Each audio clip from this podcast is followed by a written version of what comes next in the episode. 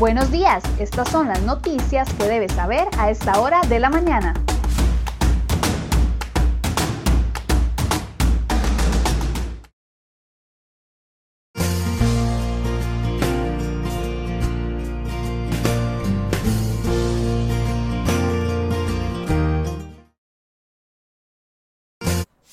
Hola, ¿qué tal? Muy buenos días. Gracias por acompañarnos en Cere Hoy Noticias. Vamos de inmediato con un resumen de las informaciones que les hemos preparado para el día de hoy.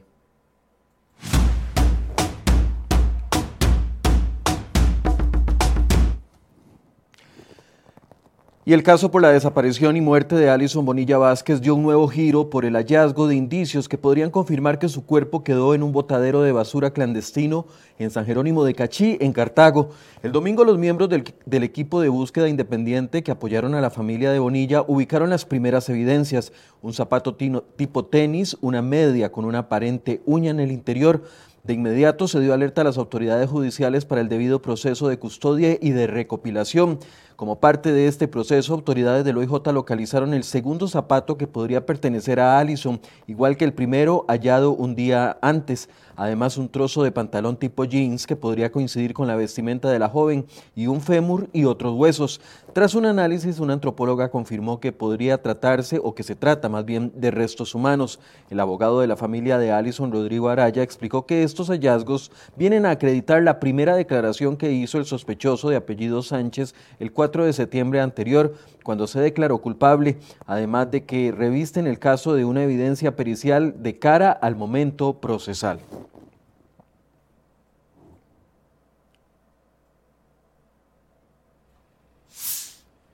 Y es que el hombre de apellido Sánchez, principal sospechoso de haber asesinado a Alison Bonilla, se declaró culpable el pasado 4 de septiembre, pero ayer cambió completamente su versión y ahora se declara inocente. En una breve audiencia, el hombre desmintió que él había privado de libertad a Alison para violarla, que la había golpeado hasta provocarle la muerte y que la había lanzado a un botadero de basura en Cachí. Textualmente, el hombre dijo, me retracto de todo lo dicho, porque las mismas no son ciertas. Quiero indicar que las realicé bajo tortura y presión psicológica. Rodrigo Araya, abogado de la familia de Alison Bonilla, considera que el cambio de la versión del principal sospechoso en el caso es solo una estrategia para burlarse de la justicia. Afirmó que los hallazgos del fin de semana respaldan la primera versión dada por el sospechoso, pues incluso él mismo señaló el lugar donde había lanzado a la joven en el botadero clandestino. Vamos con información de sucesos. Una cámara de seguridad grabó el momento exacto del choque de un carro en la rotonda de la Hispanidad en San Pedro de Montes de Oca la noche de este lunes. Al llegar a la escena, los paramédicos determinaron que, debían de trasladar al hombre de 50 años, ya que sufrió varias heridas producto del aparatoso accidente. Como se aprecia en las imágenes, el carro quedó incrustado en uno de los accesos de la rotonda a un costado de la fuente no trascendieron las circunstancias que mediaron en el aparatoso accidente. Además, imágenes sorprendentes muestran los minutos de angustia y terror que se vivieron la mañana de este lunes cuando un vehículo se incendió en las cercanías del peaje en la ruta 27 en Escazú. Ahí tienen las imágenes que se compartieron grabadas desde uno de los edificios cercanos. El conductor del vehículo trató de detenerlo para que no chocara contra las casetillas de peaje, pero no lo logró. Luego corrió tratando de sacar algo del vehículo mientras decenas de personas observaban lo que pasaba y gritaban aterrorizadas. Afortunadamente, en este caso solo se reportan daños materiales. Y otro video, una cámara captó el violento asalto que vivió un chofer de bus de la parada de la Carpio en La Uruca el pasado 28 de agosto a eso de las 6 de la mañana. Tal y como se aprecia en las imágenes, el sujeto ingresó a la unidad con un arma blanca e inmediatamente amenazó al conductor del autobús con el objetivo exclusivo de saquear la espuma con el dinero que tenía recolectado hasta ese momento. Las autoridades ahora piden ayuda para identificar a este sospechoso. Y otra de las imágenes impactantes que nos dejó este lunes son estas que está viendo en pantalla. Un bebé se salvó de milagro luego de que el coche en que se encontraba rodara desde el parqueo de un negocio hasta la calle principal. En la grabación de una cámara de seguridad del local se observa cómo el coche rueda por el parqueo, sale hasta la calle donde impacta eh, con un bus y luego una mujer socorre al menor. El hecho ocurrió en la provincia de Heredia y afortunadamente el menor está completamente bien.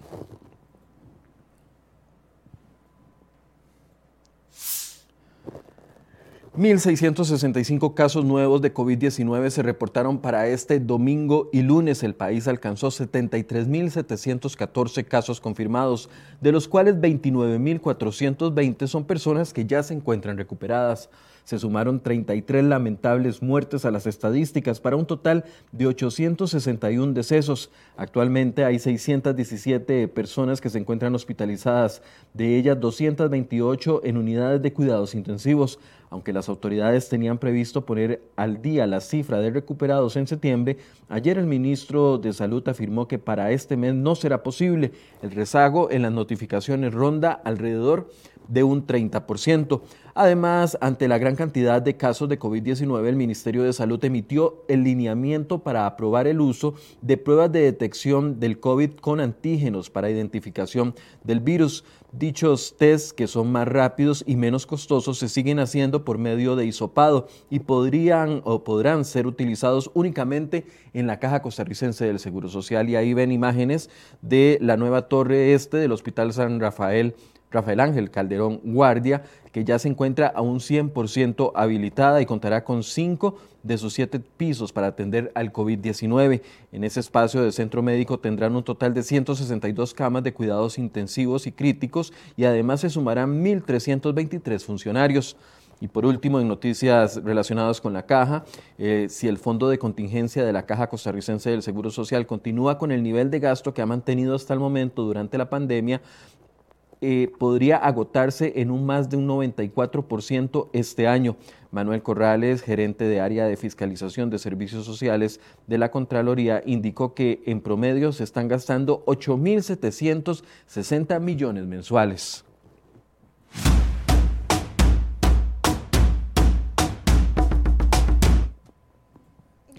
Y la cuarta versión del proyecto de ley para reformar el empleo público impulsado por el gobierno pareciera enrumbarse al fracaso. La iniciativa de ley que se tramita en la Comisión de Gobierno y Administración del Congreso despierta cada vez más dudas, críticas y resistencias de parte de instituciones especializadas, académicos y sectores sociales. Diputados de oposición reconocen que la propuesta tal cual y como está redactada por el gobierno carece de viabilidad política. Luis Lorenzo Rodríguez, exdirector de la Escuela de Administración Pública de la Universidad de Costa Rica, opinó que se trata de un, un proyecto carente de una estructura y lenguaje acordes con las técnicas legislativas y no dudó en afirmar que sus propuestas se asemejan a una gran convención colectiva. Esto según él porque pretende consolidar y otorgar rango de ley a nuevos beneficios y otros ya existentes para los empleados públicos. Advirtió también que la figura de beneficios no monetarios que aparece en el texto terminaría traduciéndose en dinero con costo al Estado. Hasta el momento al menos 30 entidades se han opuesto al plan y han recomendado hacer importantes ajustes, entre ellas la Defensoría de los Habitantes, la Contraloría General de la República, la Procuraduría General de la República, la Corte Suprema de Justicia y el Servicio Civil. La propuesta es de las pocas opciones que ha presentado el gobierno para recortar a corto plazo el gasto público del Estado.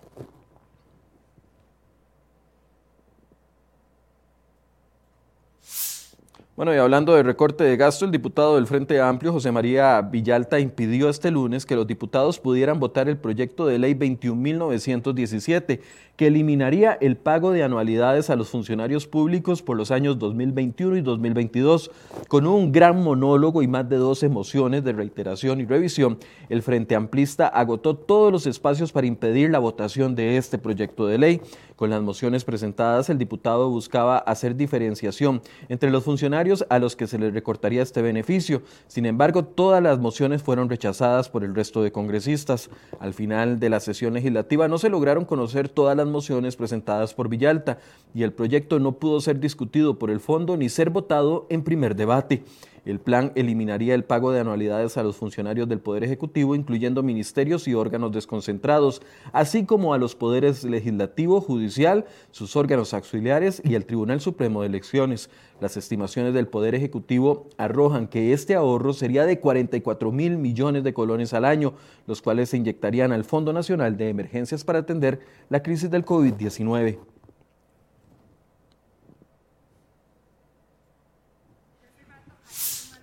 Y otra nota que traemos en la portada de cereoy.com, un terreno de 18.124 metros cuadrados ubicado en la terminal, terminal Hernán Garrón Salazar en Limón, será la moneda de cambio ofrecida por Habdeba.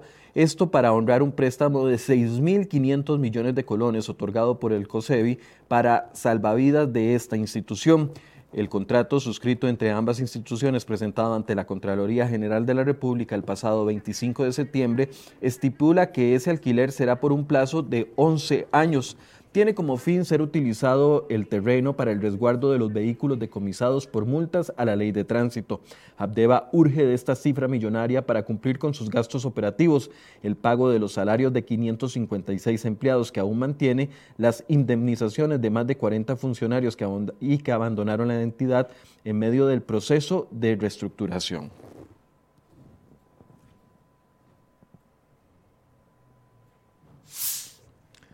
Vamos a noticias nacionales. La fracción de la Unidad Social Cristiana busca que se acelere la discusión del proyecto de ley que busca suavizar las multas por violar la restricción vehicular sanitaria. El plan ya fue dispensado de todo trámite. Con esto no tendrá que ir a una comisión legislativa para su análisis.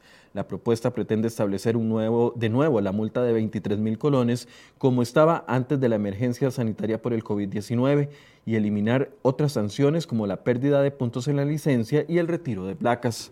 Además, una vez más, los taxistas protestaron este lunes frente a las instalaciones del CTP, molestos por la inacción estatal contra los distintos servicios ilegales. Ricardo Venegas, vocero de la organización, afirmó que el movimiento no era en contra de las plataformas, sino contra la ilegalidad, ya que el CTP tiene que suministrarles las herramientas necesarias para un buen desempeño. Y este lunes los diputados aprobaron el proyecto de ley que excluye a las municipalidades de la obligación de trasladar dinero a la Comisión Nacional de Emergencias para atender situaciones que ocurran en las comunidades. Según el texto, el 3% del superávit presupuestario libre en los municipios será utilizado por cada uno de los 82 gobiernos locales y los ocho consejos de distrito para fortalecer la capacidad técnica en el manejo de riesgos. Y los diputados también aprobaron eliminar la declaratoria de traidor de la patria que la Junta Fundadora de la Segunda República dio hace 72 años al expresidente Rafael Ángel Calderón Guardia, que gobernó entre 1940 y 1944. El texto presentado por el presidente del Congreso elimina dos decretos emitidos en 1948 y 1949 y que siguen vigentes en el ordenamiento jurídico costarricense.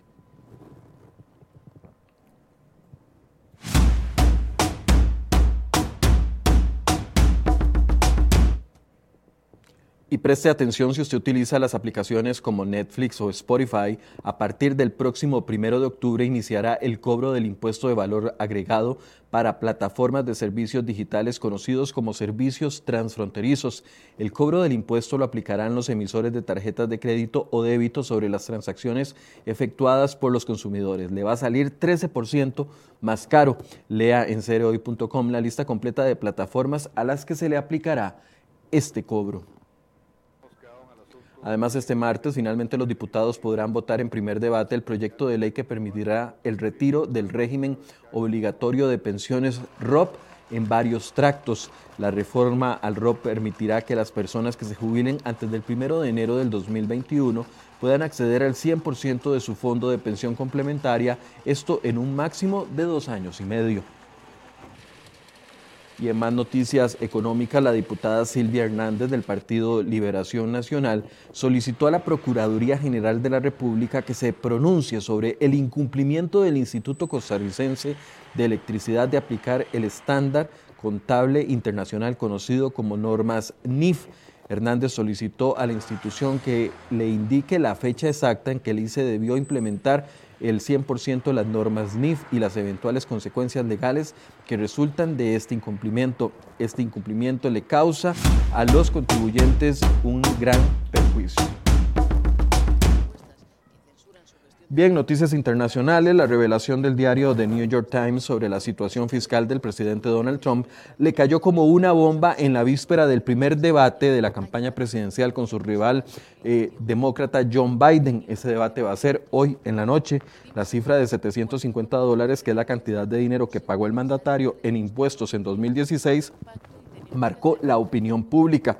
El mandatario republicano reaccionó a esta publicación el domingo en una conferencia de prensa especialmente desarticulada en la cual mostró su frustración e inquietud ante la cercanía de las elecciones. Si Trump pierde el 3 de noviembre, se convertiría en el primer presidente en ejercer un solo mandato en Estados Unidos desde el republicano George W. Bush.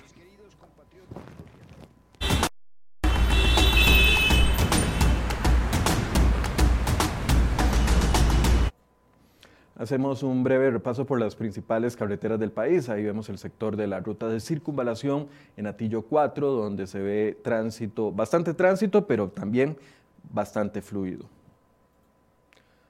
Volvemos hasta el sector de la rotonda de la Y en Desamparado, donde el tránsito se comporta normal este martes 29 de septiembre y cerramos con la ruta 27 antes del peaje de Ciudad Colón, donde vemos tránsito fluido en ambos sentidos.